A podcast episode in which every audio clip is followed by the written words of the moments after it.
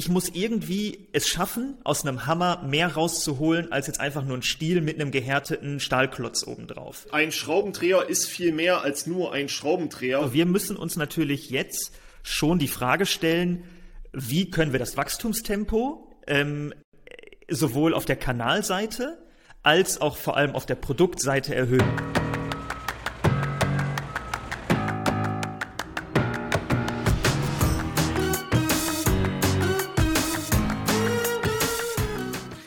Hallo, willkommen zu Digital Kaufmann mit einem neuen alten Gast. Also wir sind jetzt gerade im Zweitgespräch drinne und natürlich von und mit Christian Otto Kelm. Moin, moin.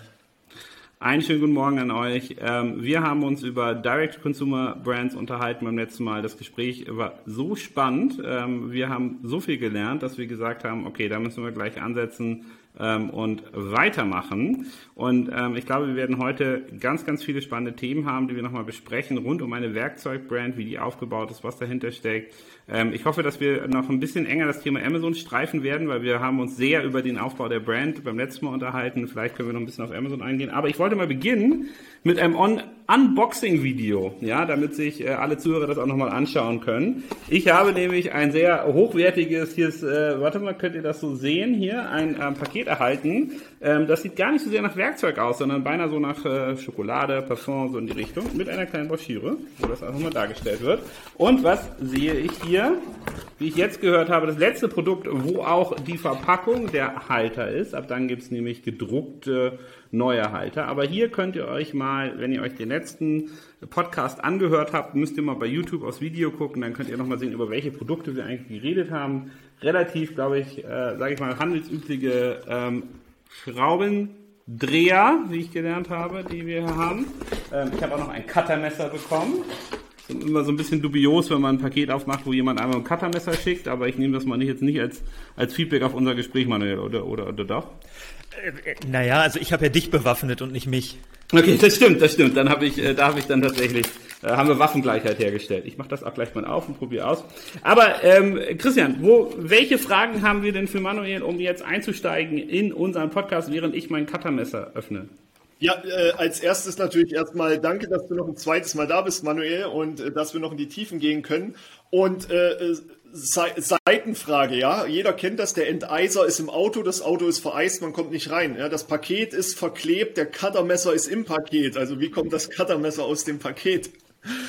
ähm, nein, ich bin auch äh, komplett ausgerüstet ähm, und ich kann schon mal sagen, warum ich Fäustel so hasse.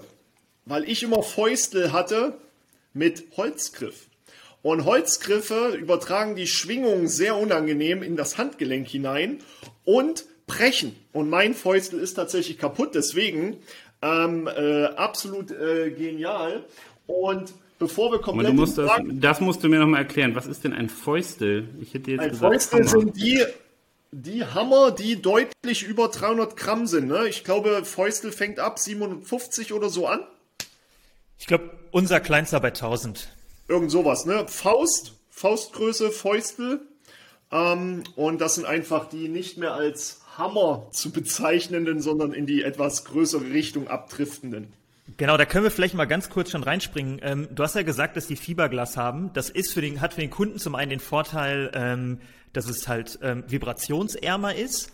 Ähm, aber ganz ehrlich, der Grund, warum wir gesagt haben, dass wir nur Fiberglas machen, ist ehrlicherweise rein die äh, Produktbildoptimierung, weil du das Problem hast, dass jeder, jeder Hammer sieht ja gleich aus. Ja, und du kannst über den Kopf sehr wenig branden. Du kannst zwar beim Kopf, also aufgrund der, ähm, der Behandlung ähm, und der Galvanisierung, wie die quasi, wie die Produkte behandelt sind im Nachhinein für die Härtung, ähm, kannst du da wenig machen.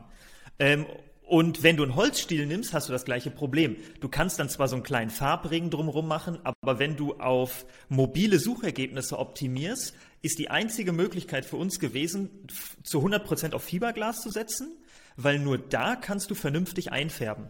Genau, die Gesamtflächenfarbe ist halt eine andere. Was viele machen ist eine Gummierung um das Holz rum, was den Wert des Holzes mindert. Die Gummierung sich mit der Zeit ja äh, abdreht oder ablöst, weil keine Verbindung zwischen Gummierung und Holz vollständig in der Tiefe generiert werden kann. dann werden oft noch Bohrungen gesetzt, damit die nicht verrutscht. Das kennt man ja äh, in, in, in Tausenden. Ähm, aber es ist sehr, sehr schön mal zu hören, wie Funktionalität und Branding-Effekt am Ende miteinander äh, sozusagen in Fusion gehen, ja. Ganz kurz, wenn wir gerade bei dem Punkt sind, was da extrem gut zu passt, ist, du hast ja über das Packaging gesprochen. Und das ist ja ähm, sehr, sehr, also da, da, kann man vielleicht einen ganz guten Insight geben. Ähm, am Anfang hatten, wir haben noch mit anderen Packaging gestartet, was ein bisschen traditioneller aussah, weil wir auch den Grünton mit reinbekommen wollten. Aber wir haben das Problem, dass die Verpackungen sehr nah immer am Produktionsstandort produziert werden, weil Verpackungen transportieren ist macht keinen Sinn. Ähm, und wir hatten beispielsweise das Problem, dass wir nicht immer diesen exakten Grünton getroffen haben. Das führte im Endeffekt dazu, dass wir gesagt haben, na gut, die Verpackung sieht online ja erstmal keiner, sondern ich habe ja nur die oh. Customer Experience bei der Lieferung, so dass wir dann gesagt haben, die einzige Farbe, die man weltweit gleichmäßig produzieren kann, ist eigentlich schwarz. Ja. Ähm, und dadurch, dass wir ja gar nie stationär sind, brauchen wir auch keine Produktinformationen außerhalb der rechtlichen auf der Verpackung, weil die Verpackung keine Kommunikationsfläche für die Kaufentscheidung ist. Deswegen haben wir gesagt, gehen wir bei der Verpackung eher weg von den Risiken des Drucks und gehen eher einfach auf so ein sehr cleanes Erscheinungsbild, so dass wir. Das äh, kann ich auf jeden Fall bestätigen, ja. Also hier Genau, und bei dem ja, Artikel müsstest du auch, da dürfte auch kein Klebepunkt benutzt worden sein bei dem, das bin ich mir ziemlich sicher. Richtig, ging einfach auf. Genau, es geht einfach auf und das Richtig. Wichtige ist, es geht einfach wieder zu genau, und du kannst optimiert. es Genau, du kannst es zurückschicken und ich würde sagen, also unser Ziel ist, dass es einmal zurückgeschickt und wieder rausgeschickt werden kann. Und das schaffen wir und dadurch potenzieren wir ja im Endeffekt schon die ähm, die Wiederaus äh, die Verwendungsrate der Verpackung und mehr als zweimal müssen wir gar nicht schaffen, weil ähm, dadurch vermindern wir das schon so. Aber nur dieser kleine Klebepunkt hilft schon wahnsinnig, die ähm, im Endeffekt die Remissionsraten runterzubekommen. Nicht nur das sind nicht nur die Klebepunkte, wenn wir mal auf die äh, typischen Standardverpackungen gucken, also wer das Video guckt, eine typische Standardverpackung hat ja die, ähm, die Einschublaschen. Und die normalen Einschublaschen nutzen sich einfach ab mit der Zeit. Ihr nehmt ja die umgewinkelten, die breitpappigen äh, mit den Flügeln, die nicht mehr den normalen Laschen- und Klick-Effekte mit sich bringen. Ähm, ich kenne das ja noch selber früher von Speedlink. Ähm, äh, stationäre Verpackungen mit Druck sind immer ein Problem, weil es liegen zwei Produkte nebeneinander. Der Kunde sieht billiges Grün, teures Grün. Es sieht komisch aus. Und die Nutzungsrate der, des Package Designs ist manchmal hochgradig interessant, wenn es um Retouren geht oder um die Aufbewahrung des Produktes. Also bei mir wären Werkzeuge niemals offen rumliegen, sondern bleiben dann in der Verpackung und wenn ich sie nutze, auf zu, auf zu.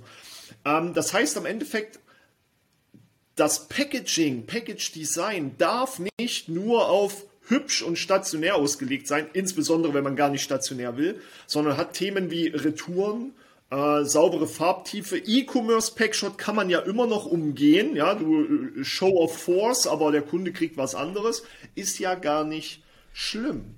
Genau. Ja, also du kannst, also Christian, du kannst vielleicht noch mal berichten, wie der Hammer ankam, weil der kam jetzt nicht in der schönsten Verpackung an, sondern in der pragmatischsten. Ja, gar keiner. Also der war nur im, im, in der, in der, in der, äh, ich glaube, eine Stoßfolie war noch drum oder so. Genau, der kam in so einem Polybeutel, der im Endeffekt genau. einfach wie ein Ziploc-Beutel. Das genau. hat den Grund, dass ähm, aufgrund des Gewichts der Hämmer machen die uns beim Versand jede Verpackung kaputt. Also, genau, wegen diesen äh, Rütteln und allem. Genau, und selbst wenn der nur abgelegt wird oder nur mal hingeschmissen wird, geht der durch, die, durch den Karton durch. Was genau. Das ist okay, das wird vom Kunden toleriert, aber ich kann es im Endeffekt nicht zurücksenden und neu raussenden. Und deswegen, Hier gibt es ja diesen 1-Meter-Test, ne, diesen Falltest für Verpackungen. Und äh, je schwerer ein Produkt ist oder komprimierter, dann muss ja drum äh, Styropor oder Schaumstoff, damit die wirklich verrüttelungsarm versendet werden können. Und das brauchst du nicht. Ähm, Im Normalfall, ich habe ja bei, äh, damals hießen sie noch GLS gearbeitet, ähm, Werkzeuge wie diese haben wirklich das Problem, dass sie beim Verfrachten in den Container gerne mal dann durchschlagen. Ja, das ist so. Sehr spannend. Also wir lernen gerade viel über, äh, wie muss man eigentlich eine, eine ähm, äh, Produktentwicklung denken, auch im Packaging, wenn man äh, online first und äh, der Versand für einen der normale äh, Modus operandi ist sozusagen. Achso, ähm, Entschuldigung, ja? Nils. Eins habe ich noch wegen dem Klebepunkt. Äh, wir haben das damals bei Speedlink auch massiv reduziert, weil Äh, egal ob maschinell oder von Hand, Klebepunkt kostet Geld. Wir haben Verpackungen so sensationell reduziert vom Package Design, von der Konzeption, aber auch von den Größenvolumen, dass wir teilweise über 40 Prozent mehr Ware in einen Standardkarton bekommen haben, zusätzlich die Reduktion der Handlings, äh, Klebepunkt setzen und so weiter. Ähm, der, der Kunde, der den Klebepunkt abzieht, kennt man ja bei Lego, ja, dann ist die Verpackung teilweise mit ab, kaputt ähm, reduziert deine Retourennutzbarkeit. Also das sind so viele Kostenblöcke, die alle Leute immer nur als Peanuts da draußen bezeichnen, was ich immer sehr, sehr schlecht finde, weil in Summe und über Jahre sind die Peanuts richtig Geld wert. Also äh, auf jeden Fall ein, äh, ein spannender Punkt, da auch in der Optimierung gleich nochmal äh, darüber nachzudenken. Ähm, wir hatten ja auch über 3D-Druck gesprochen, haben den, den Halter hier, der gedruckt ist, ähm, uns auch angeschaut. Also ich glaube, da ist auf jeden Fall eine ähm, eine ähm, sehr interessante äh, Entwicklung zu sehen. Ihr hattet aber auch angesprochen, wertiges Grün neben nicht wertigen Grün. Geht ihr auch in den stationären Vertrieb mit den Produkten? Findet, ist das auch für euch spannend? Müsst ihr dann da nochmal lernen, was sozusagen die, die Alten können? Oder ist das eine Sache, über die ihr jetzt äh, noch nicht so richtig nachgedacht habt? Wir denken darüber nach und wir führen da auch gerade Gespräche. Ähm, und es ist für uns auch extrem interessant, Allerdings ist die Frage, was ich damit bezwecken möchte, weil ehrlicherweise ist es ja ein reiner Verdrängungswettbewerb innerhalb des, Regal, des Baumarktes genau. in dem Fall. Äh, das, das muss man sich teuer erkaufen zum Teil auch. Also äh, das ist für uns gar nicht so interessant. Ähm, für uns ist es viel, viel interessanter, das Ganze, also den ganzen DIY-Stationärmarkt als Branding-Kanal zu sehen, weil dort erreichen wir Kunden, die wir online nicht erreichen. Ähm, und dann muss man sich aber ehrlicherweise die Frage stellen, ob so eine uniforme Wand im Baumarkt überhaupt von Interesse ist. Sondern äh, wir haben da eher, wir versuchen gerade ein Konzept zu promoten, wo wir eigentlich über so Aktionsflächen reingehen, wo der Kunde so ein bisschen mehr Education hat und wir dem Kunden einfach viel, viel mehr Value transportieren können. Und wir beispielsweise dann auch eher in so eine Kommunikation mit dem 3D-Druck gehen, dass der Kunde halt, also das ist halt nicht wie so eine klassische Marke, die ich kaum im Baumarkt wahrnehme, weil früher das Beste war noch dieser Röhrenfernseher, der am Ende des Ganges stand. Das war das höchste der Branding-Gefühle da so. Wo ein Filmchen ähm, durchgeflimmert Und dass man... Ähm, ja. Gibt's heute ja, immer noch. Jetzt ja. ist es ein Tablet. Und da... Ja. Genau, und da ist aber die Frage, was ist da eigentlich der nächste Schritt? Und äh, darf, also ich sag mal so, so ein Brand Experience Zelt, Container, was auch immer es ist. Wir haben da, glaube ich, eine ganz coole Idee. Beispielsweise auf dem Parkplatz fände ich viel, viel interessanter, wo der Kunde reingeht, vielleicht auch gar nichts kaufen kann, sondern beispielsweise nur im Webshop des, ähm, des Baumarkts was kaufen kann, dass es gar keine Salesfläche ist, sondern mehr so eine Education und so ein bisschen Edutainment-Fläche ist. Das, das wäre was, wo ich sagen würde, das ist hochinteressant. Ähm, wenn man da exklusiv mit einem zusammenarbeitet, weil man dann auch dann nicht das Pricing Und du musst nicht auf jedem äh, Parkplatz Stellfläche haben, sondern du kannst die hochfrequentierten rausnehmen. Genau, und das, das, das, man muss ja auch sagen, das hat sich ja auch nach einem Monat abgenutzt. Ne? Da geht ja auch keiner dann zweimal vielleicht rein, aber sp also spätestens dreimal macht das ja keiner. Also das kann man ja auch so ein bisschen Roadshow-mäßig machen. Äh, da würde ich sagen, das ist interessant. Aber dieses ganz klassische Listing, das ist vielleicht ein interessantes Brot- und Buttergeschäft langfristig. Einfach um einfach so eine gewisse Grundauslastung natürlich auch reinzubekommen. Aber das ist jetzt für uns nicht der Wachstumshebel. Sprechen wir doch mal über was ganz Simples von euch. Das ist nur ein Schraubendreher. Aber der hat in Summe, ich glaube, fünf Features. Magnetische Spitze, äh, Schraubaufhängung am äh, Übergang der, wie nennt man es, äh, Scheide des, des vorderen der, der, Klinge. Der Klinge, Klinge. Über, Fachbe Fachbegriff Überwurfmutter. Genau. Dann haben wir die Anti-Wegroll-Sicherung am äh, Griff unten rum. Wer das nicht versteht, der rollt nicht, sondern der liegt immer nur ein auf. Schutzkappe, Schlagkappe, Schlagkappe, nicht Schutzkappe. Ja. Wahrscheinlich sogar in einem Stück. Kann genau, das sein? Durchgehend. ein, ein Stück. Ihr, ihr könnt euch da draußen gar nicht vorstellen, was das bedeutet. Und äh, natürlich hoch äh, spezialisierter Griff äh, der Ergonomie und so weiter. Ihr, äh, genau. was ist denn eine Überwurfmutter? Wozu ist die? Ähm, ganz einfach. Du hast ja das Problem, dass du ähm, nicht allzu viel Drehmoment mit der Hand aufbringen genau. kannst. Krafterhöhung. Und du kannst da im Endeffekt einen kleinen Maulschlüssel oder so in der Größe mit dran gehen ah, und dann deutlich okay. mehr Drehmoment aufwenden. Genau. Okay, aber das, wieder was gelernt. Wieder aber das ist gelernt. Ja das ist ja genau das, das erklärt die im Baumarkt ja einfach keiner. Kein, keiner. Ähm, du siehst es zwar, weißt aber nicht wofür. Die meisten denken noch, das ist dafür da, dass es in der Halterung besser aussieht. Ja. Ähm, bei euch von den Bildkonzepten hat ja jedes dieser Feature ein eigenes Bild im Amazon-Kanal. Und der Point of Sale ist nicht in der Lage, das darzustellen. Und die Kunden können auch äh, wenn sie eins und eins, ich will jetzt hier nicht noch einen anderen nehmen, aber wenn sie nicht eins und eins nebeneinander halten, verstehen sie die Unterschiede nicht. Auch dass hier eine durchgängige Klinge ist von hinten bis vorne, die die Schlagkraft durchtransportiert. Und da ist dieses Konzept mit den Roadshows einfach sensationell, weil auch so einen Fäustel, den willst du halt mal auf eine Fliese schlagen oder auf einen Stein oder auf ein Holz, um allein diese Schwingungseffekte ähm, greifbar zu machen. Ihr macht das ja in den Videos schon sehr, sehr, sehr gut, aber gerade fürs stationäre Konzept ist das natürlich ein Riesending. Und so wie es schon rausklingt, war ja auch schon beim letzten Mal, ihr seid halt in der Kawaii-Preisfalle. Punkt. Ja, das Pricing-System ist für stationär nicht, nicht unbedingt geeignet und dann löst man sich über euren Ansatz perfekt raus. Aber daraus entsteht ja, weil du sagtest, die Leute kommen nicht zweimal. Oder wenn zweimal, dann geben sie was zurück, wollen es austauschen, was auch immer. Ein drittes Mal wird schwer. Und jetzt sind wir ja mit dem Pricing-System, globales Pricing, was wir das letzte Mal ja schon so gelobt haben, mhm. eigentlich im stationären Ohne System, Graumarkt. Genau, und ohne Graumarkt, in einer Falle, die es schwer macht, so verschiedene Bereiche anzusprechen, weil die ja alle ihren Deal wollen. Das heißt, am Endeffekt müssen wir sehen, wo ist dann in Zukunft äh, Wiesemann äh, 1893 bei Obi, die Obi-Only-Brand. Das sind doch dann fast schon noch die einzigen äh, Rausgehmöglichkeiten, dass ihr ein spezielles Zusatzbranding, Zusatzportfolio für diese neuen Kanäle macht. Oder wie soll man das sonst regeln? Weil das ist die große Frage da draußen. Euer Pricing ist sicher, aber die nächsten Schritte werden durch eure Pricing-Strategie doch eingeschränkt. Also wenn ich das nochmal sozusagen äh, kurz die beiden Punkte zusammenfassen dürfte. Ne? Also einerseits sagst du, naja, wenn man daraus ein Event macht, wenn man jetzt sozusagen den Strongman Competition macht und, äh, und äh, der nutzt deine Werkzeuge dafür, dann ist es auch im stationären Bereich super spannend, weil, äh, weil im Endeffekt ähm, dann mit deinen Produkten interagiert wird und du das Branding nochmal für den Konsumenten im wichtigen Offline-Bereich voranbringen kannst. Das wäre dann aber nicht permanent und es wäre auch nicht eine Sache, die, die sozusagen immer wieder erfolgt, ähm, sondern wahrscheinlich eher temporär, da wo viel Frequenz ist, geht man rein. Andererseits, wenn du dich wirklich tief ins Bett legst mit einem stationären ähm, ähm, Partner, der aber auch akzeptiert, dass du als Brand weiterhin erhalten bleibst, das wäre ja dann nicht mehr Marketing, sondern das wäre richtig Volumina schubsen, korrekt? Genau. Und ähm, wenn ihr jetzt, so, also sozusagen, ähm, es gibt ja einmal die Sache, ihr möchtet gerne bei Stationären mitmachen und da reingehen, aber ich glaube, viele Sachen, die ihr extrem gut macht, sind ja auch für Stationäre sehr interessant.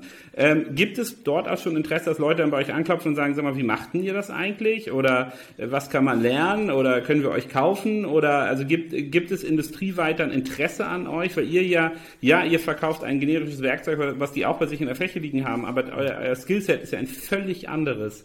Gibt es dafür die Erkenntnis in der Industrie? Ich würde sagen, das hat sich über die Zeit ein bisschen gewandelt. Ähm, am Anfang wird man natürlich, ähm, gerade des, gerade weil wir bei neuen Produkten sehr aggressiv launchen, wird man ähm, sehr, sehr stark ähm, eigentlich erstmal als ähm, so eine sehr aggressive Konkurrenz wahrgenommen. Ähm, und über die Zeit allerdings, ähm, würde ich sagen, gab es jetzt auch da mehr und mehr die Erkenntnis, mh, hm, die haben ein ganz spannendes Konzept. Ähm, was man auch mit Sicherheit irgendwie gemeinsam diskutiert oder so. Ähm, das gibt's auf jeden Fall. Ähm, aber beispielsweise jetzt aus dem, also von den rein stationären Playern gibt's jetzt nicht so viele Berührungspunkte, ehrlicherweise. Es ist dann eher auf so einer Markenebene, bei denen jetzt einfach durch die letzten anderthalb Jahre einfach das ganze Digitalthema so, so viel wichtiger geworden ist, weil bisher war das so ein bisschen Beifang bis dato, ehrlicherweise.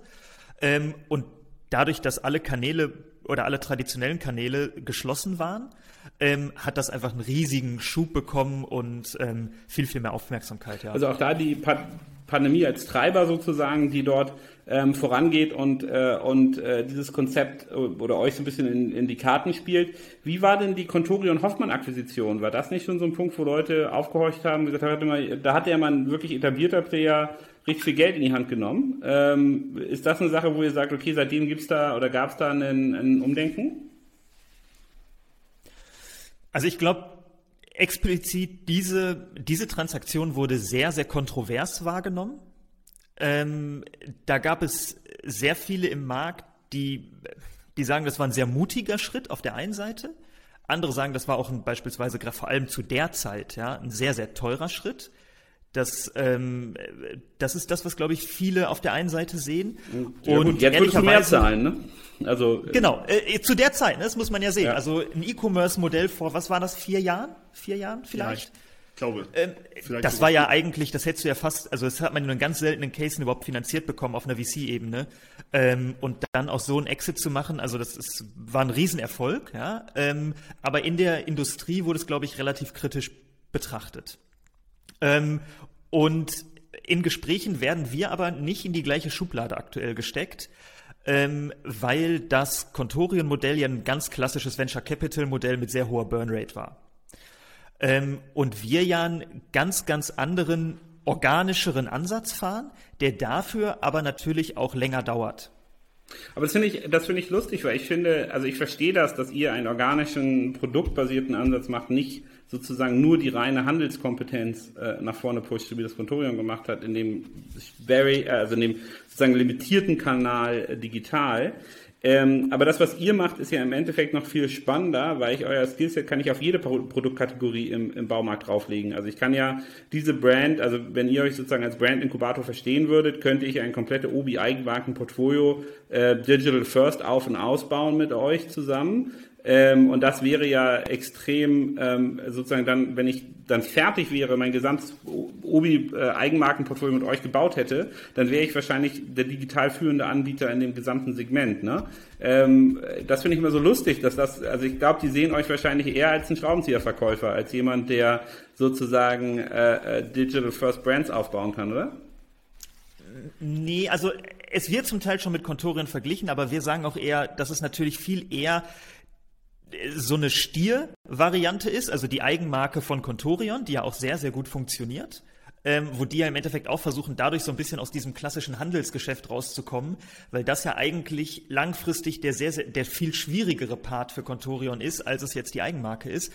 Deswegen wird man damit eher verglichen, aber langfristig ist unser Konzept natürlich sehr, sehr breit, wenig tief in das Sortiment zu gehen. Und dann ist man genau an der Stelle, dann gibt's halt immer so zwei Vergleiche, entweder man sagt, das ist so ein wie Lux von Obi, ja, nur mit einer stärkeren Branding-Komponente, die ich online einfach brauche, weil Lux braucht heute nicht so viel Branding, weil das Branding, also ist einfach die Verfügbarkeit im Markt. Genau, jetzt, das Regal ist blau ja. und es hängt da viel Jetzt muss ich einmal nachfragen. Genau. Äh, Stier STIR, so Werkzeugkoffer und ganz, ganz viele Werkzeuge, die äh, sehe ich hier gerade auf Amazon. Genau, das ist, das ist, äh, das ist die Eigenmarke von Contorion. Wieder ja. was gelernt, wieder was sogar Bestseller hier, der Steckschüsselsatz, 172 Ja, und ich würde mir, also und ich würde auch sagen, von meiner, von meiner Perspektive außen, von meiner Außenperspektive ist das sogar der wertvollste Part an Contorion heute. Oh ja, aber hier der Steckschüsselsatz hat, hat fast 4000, äh, nee, 3123 ja. äh, 5-Sterne-Bewertungen. Meine Güte. Ja. Well done. Also ich muss auch sagen, das ist, das ist natürlich jetzt für die auch ein bisschen einfacher, weil sie ähm, natürlich jetzt, also mit Sicherheit auch die Mengen aus dem, aus dem Hoffmann-Sourcing bündeln können. Mhm deutlich bessere Einkaufskonditionen haben, die sie für Stier nutzen können und deswegen natürlich auch ein relativ aggressives Pricing zum Teil auf Marktplätzen fahren können ohne dafür überhaupt ähm, auf, ich sag mal, auf den Traffic von Contorion.de angewiesen zu sein.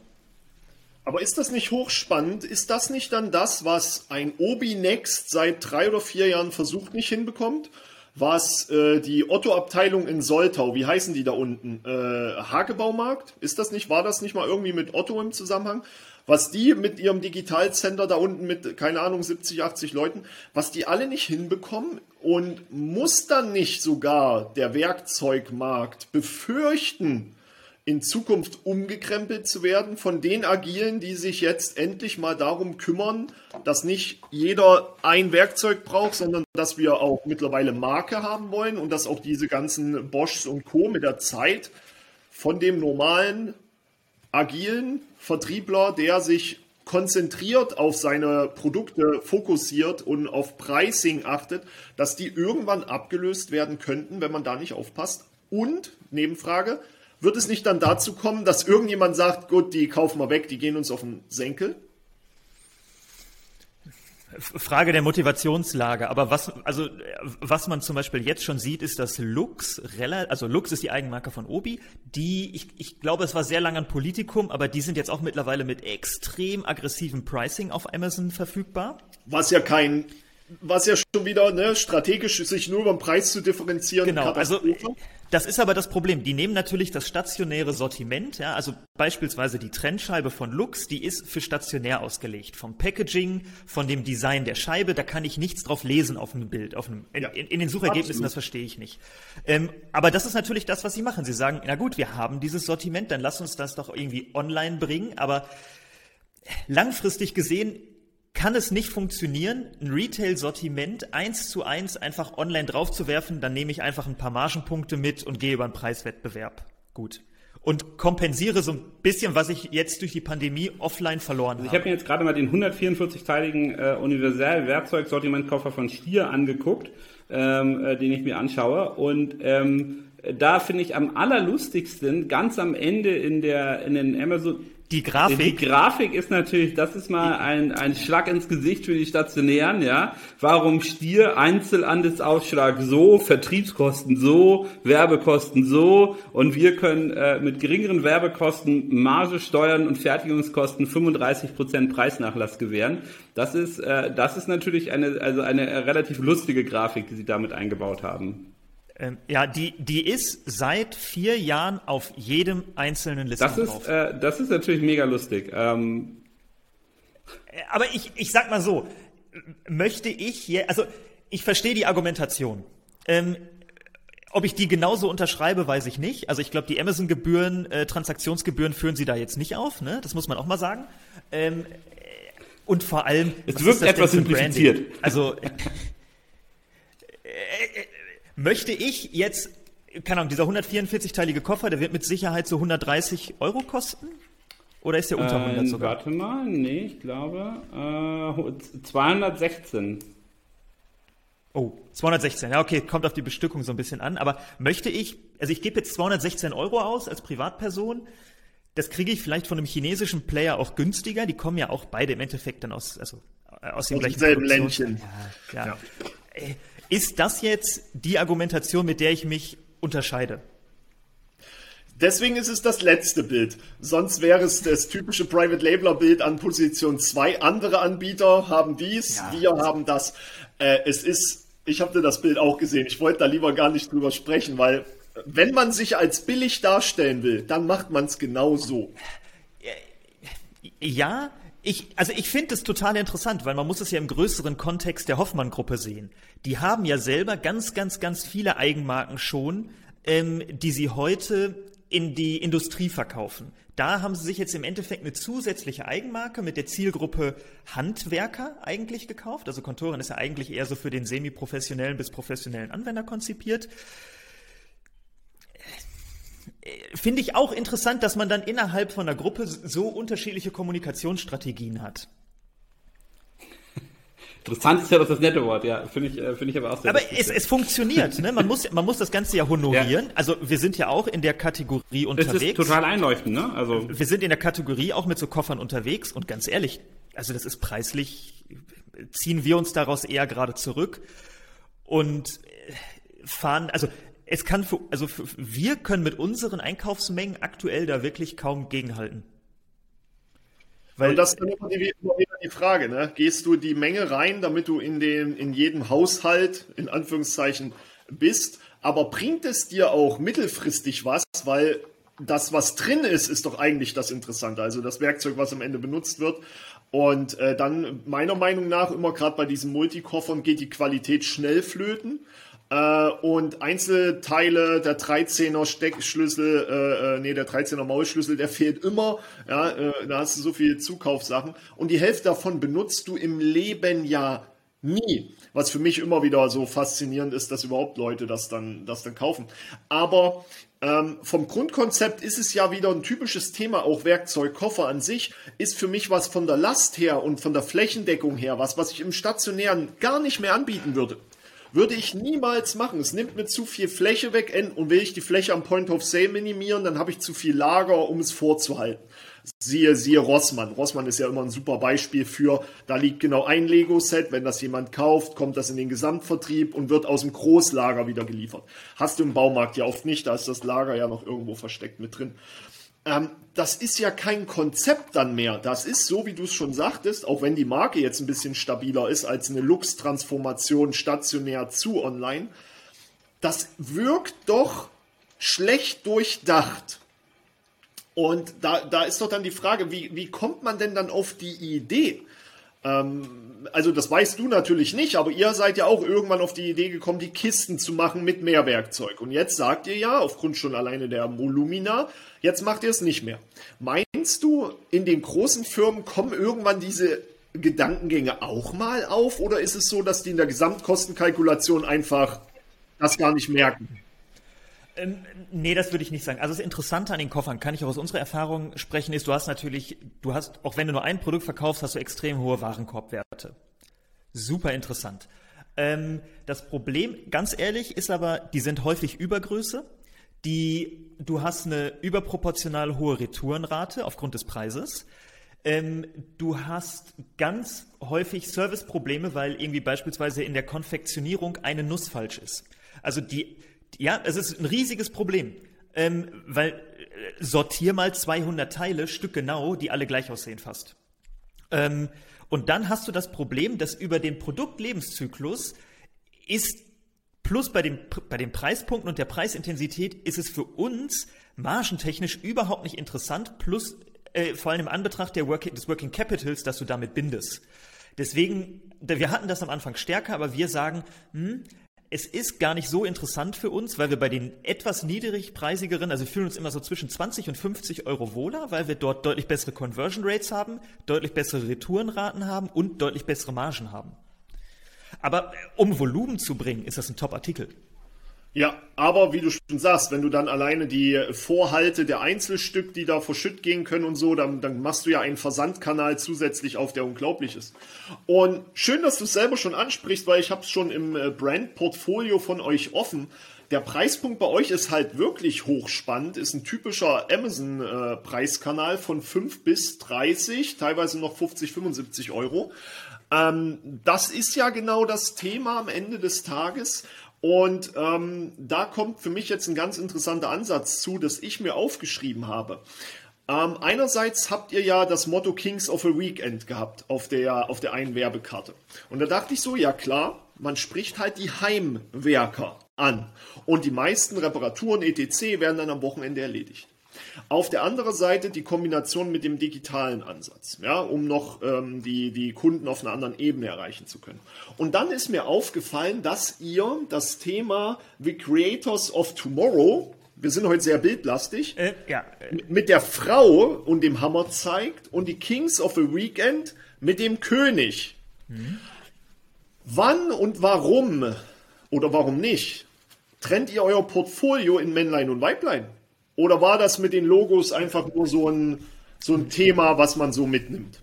Nee, also das, was ich euch da äh, in dem Paket mitgesendet habe, das waren im Endeffekt so ähm, Karten, die wir ehrlicherweise, die kamen aus einem GIF-Projekt, weil wir, das ist mal ein ganz anderes Feld, relativ viel Marketing auf Giphy machen. Ähm, können wir gleich nochmal vielleicht drüber sprechen, was ist ein ganz anderes Thema, wenig E-Commerce-lastig. Ähm, nein, also wir unterscheiden zwei zwei Level der Marke. Das eine ist das Produktlevel, ja, da ist immer Wiesemann 1893, dieses XX-Logo, da gibt es so ein paar Serien, das ist alles von der Farbe her sehr strikt.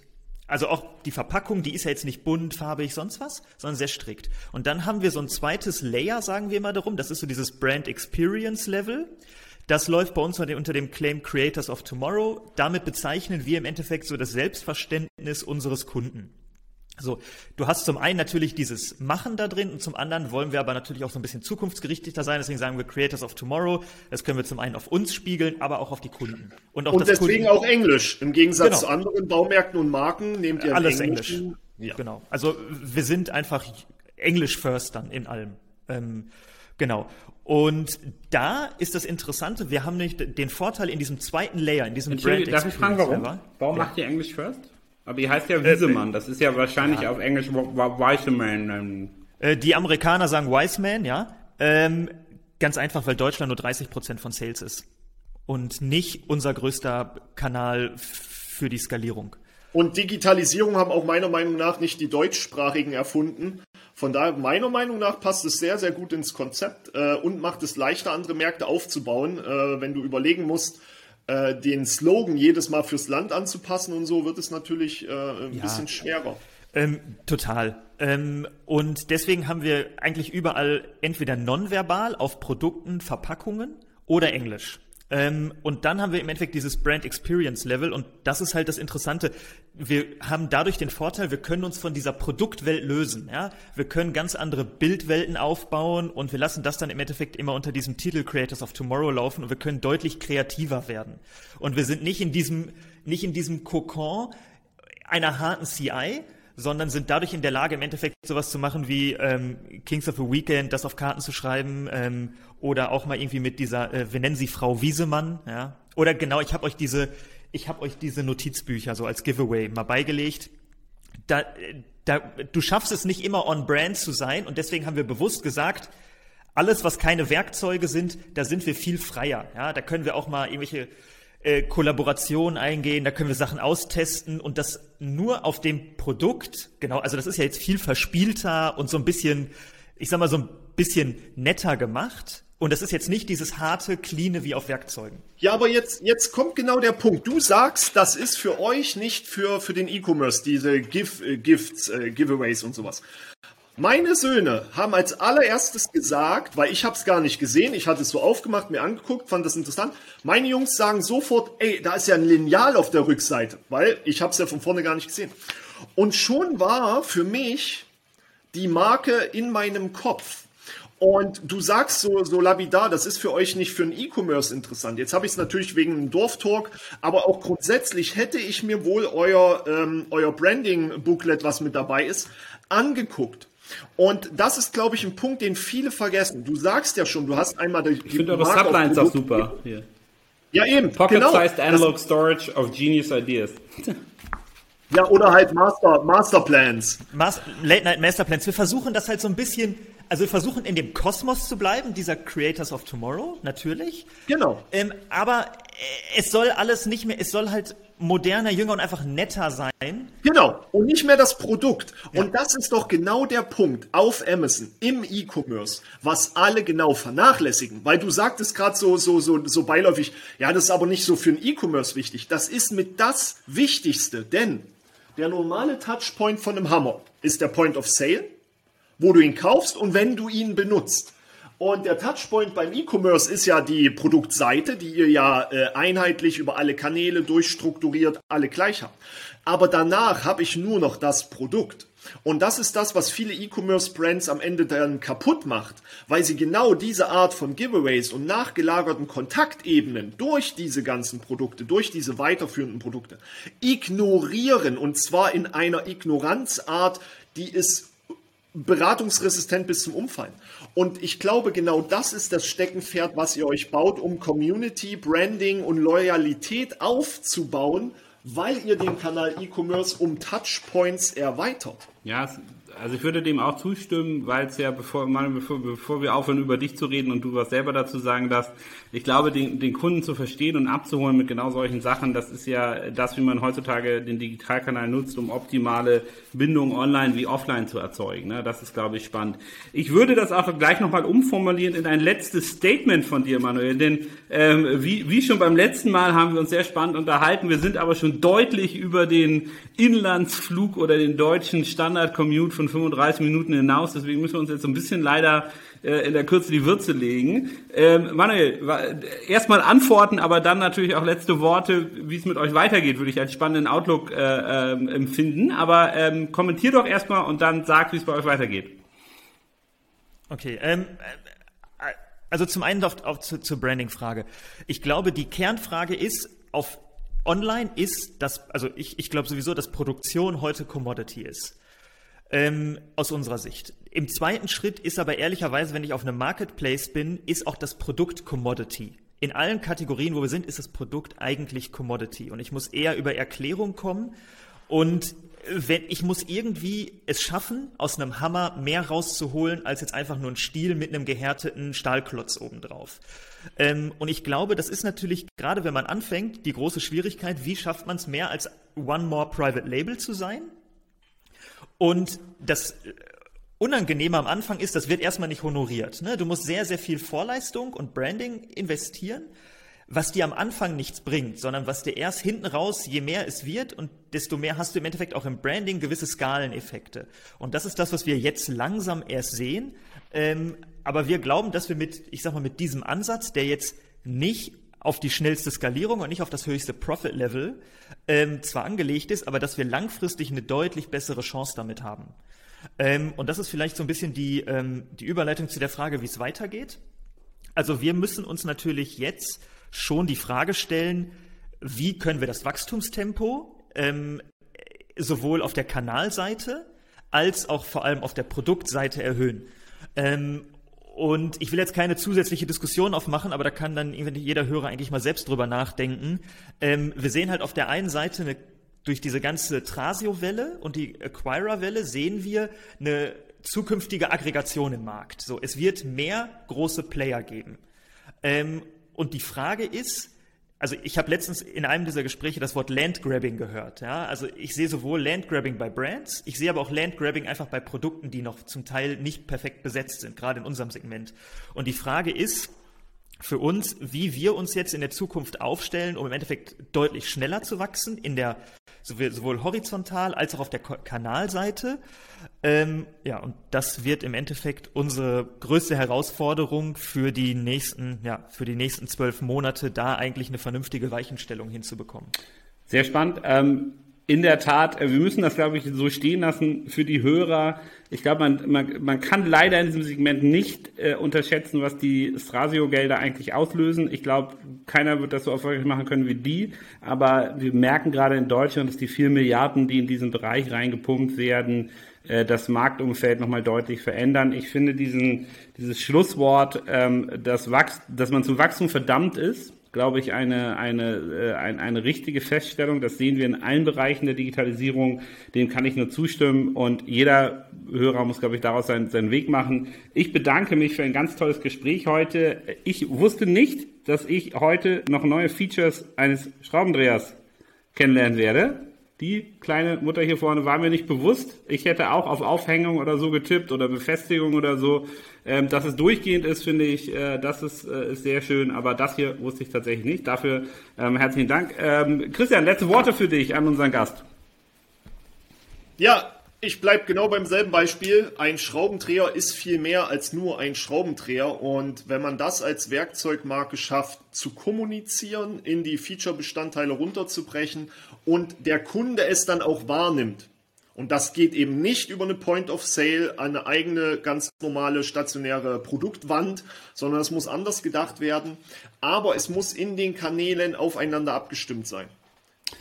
Super. Ich sage vielen Dank für das Gespräch. Und ähm, wir laden dich auf jeden Fall jetzt nicht immer wöchentlich ein, obwohl ich dazu auch Lust hätte. Die Zeit verfliegt ja wirklich äh, super schnell, sondern ähm, wir gucken, wie die wie ihr, wie du die Zukunft gestaltet habt in, äh, in ein paar Monaten, ähm, in zwölf Monaten vielleicht, hat es ja ange, äh, angemerkt. Äh, wir werden dann, glaube ich, auch basiert auf den Investments, die mit dem Markt fließen, auf die Klarheit, was eigentlich nach der Pandemie ähm, das neue Normal ist. Ähm, äh, das sind, glaube ich, die nächsten zwölf Monate werden einfach unglaublich interessant. Ähm, und äh, dann können wir auf jeden Fall nochmal sprechen. Vielen Dank für das Gespräch. Ja, ganz lieben Dank euch beiden.